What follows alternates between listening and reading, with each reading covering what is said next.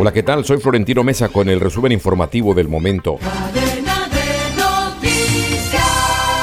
Este miércoles el precio del galón de gasolina corriente registró un aumento de 400 pesos en todo el país, según el cronograma establecido por el gobierno nacional, por lo que en seis meses de alzas consecutivas el costo de la gasolina se ha incrementado en promedio 1.662 pesos.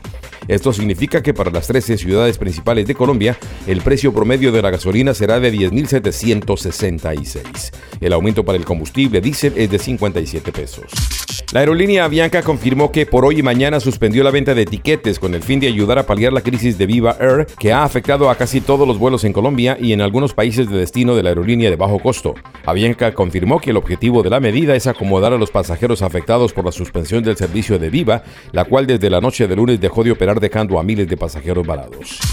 El Centro Democrático, partido en la oposición, le pidió al presidente Gustavo Petro que no siga imponiendo a la fuerza las reformas a la salud y laboral, a la vez que demandó que se le dé al país el tiempo suficiente para el análisis y debate público de esas iniciativas. Según el senador Miguel Uribe, las reformas que impulsa el gobierno de Petro se han justificado sobre premisas falsas, por lo que aseguró deben hacerse sobre un diagnóstico cierto.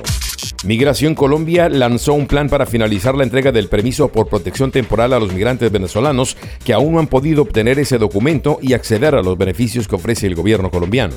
Este permiso permite a sus beneficiarios permanecer en Colombia legalmente y acceder a servicios como la apertura de cuentas bancarias, estudios, trabajo o afiliación al sistema de seguridad social.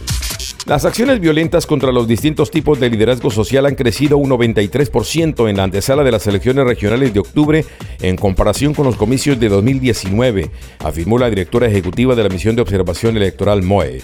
Ello a pesar del cese bilateral al fuego que el gobierno pactó con cuatro grupos armados desde el pasado primero de enero, por lo que se requiere un efectivo monitoreo del cumplimiento de esta medida en aras de garantizar unas elecciones seguras, dijo.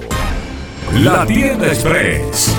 Llegó la tienda express. El más espectacular programa de fidelidad para tenderos y consumidor final.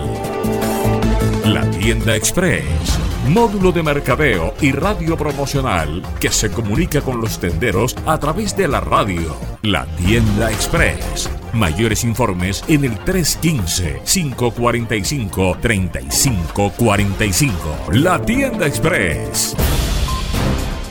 La colombiana Camila Osorio quedó eliminada en la primera ronda del Abierto de Monterrey 2023 al retirarse por lesión en el segundo set de su partido ante la egipcia Mayar Sheriff.